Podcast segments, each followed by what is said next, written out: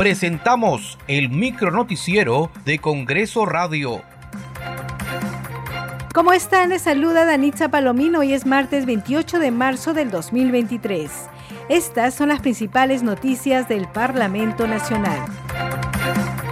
La Comisión de Ética aprobó denunciar de oficio e iniciar indagación preliminar a los 17 parlamentarios incluidos en ampliación de investigación del Ministerio Público por la que ya se han allanado viviendas y despachos congresales.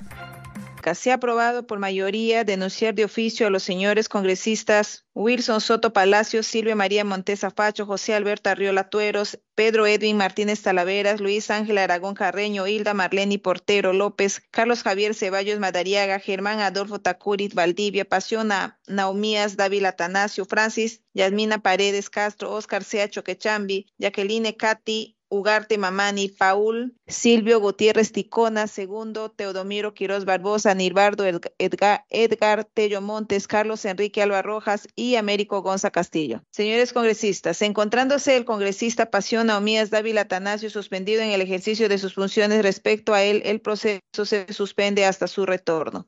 El presidente del Congreso, José William Zapata, aclaró que el proyecto de construcción de un nuevo tópico de salud en la sede del Palacio Legislativo será para los casi 3.000 trabajadores de la institución y para los cientos de visitantes que recibe diariamente esa sede parlamentaria. No es un tópico para congresistas, es un tópico para trabajadores, para los cerca de 400 y un poco más de ciudadanos que ingresan al Congreso durante cada día y también atiende a aquellas personas que pudieran tener algún problema y que están en las, en las proximidades. El presidente de la Comisión de Fiscalización, congresista Héctor Ventura, señaló que para el miércoles 29 se ha citado al ministro del Interior Vicente Romero, al empresario Henry Shimabukuro y a Jorge Hernández, alias el Español. Está citado eh, el actual ministro Vicente Romero, está eh, citado también el ex ministro Dimitri Semache, está citado Jorge Hernández Fernández, quien habría fungido de, ministro del Interior de facto. También está eh, Shimabukuro, el que habría sido el asesor en la sombra de, de Dini. todos ellos tienen que rendir su declaración ante la Comisión de Fiscalización.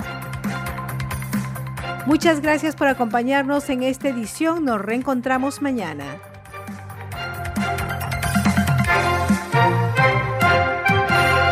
Hasta aquí el micro noticiero de Congreso Radio, una producción de la Oficina de Comunicaciones del Congreso de la República.